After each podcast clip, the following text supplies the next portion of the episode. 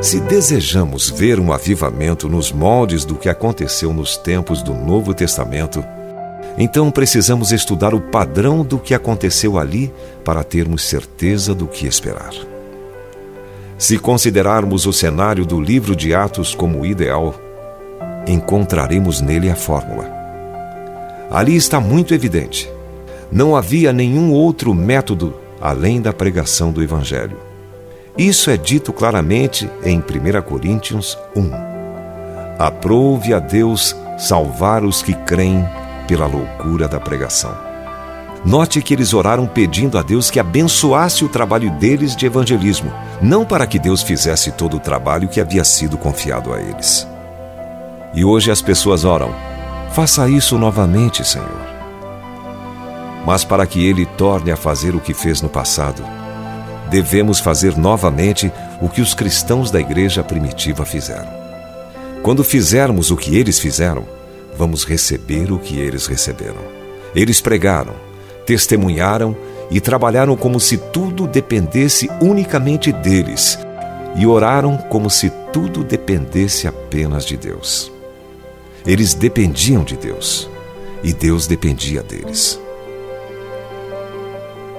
Que hoje o Senhor nosso Deus possa confiar em nós também.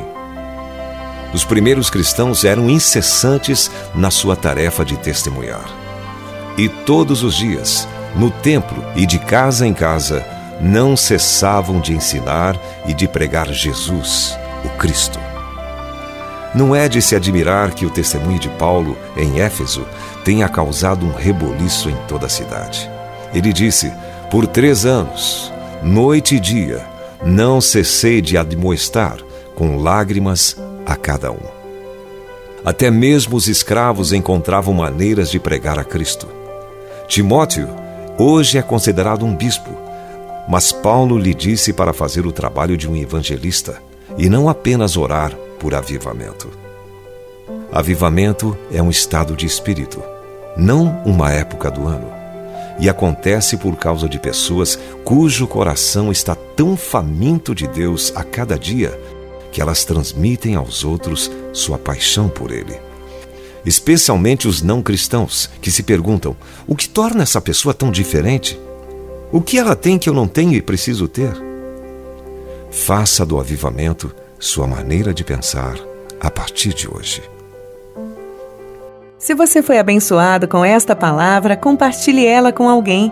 Esta devocional foi extraída do livro Devocionais de Fogo, do evangelista Reinhard Bonnke, fundador da Cefam, Cristo para Todas as Nações. Para conhecer mais sobre a Cefam e seus inúmeros projetos evangelísticos no Brasil e no mundo, basta acessar cfan.org.br ou baixar o aplicativo Cefam Brasil nas plataformas Google Play e Apple Store.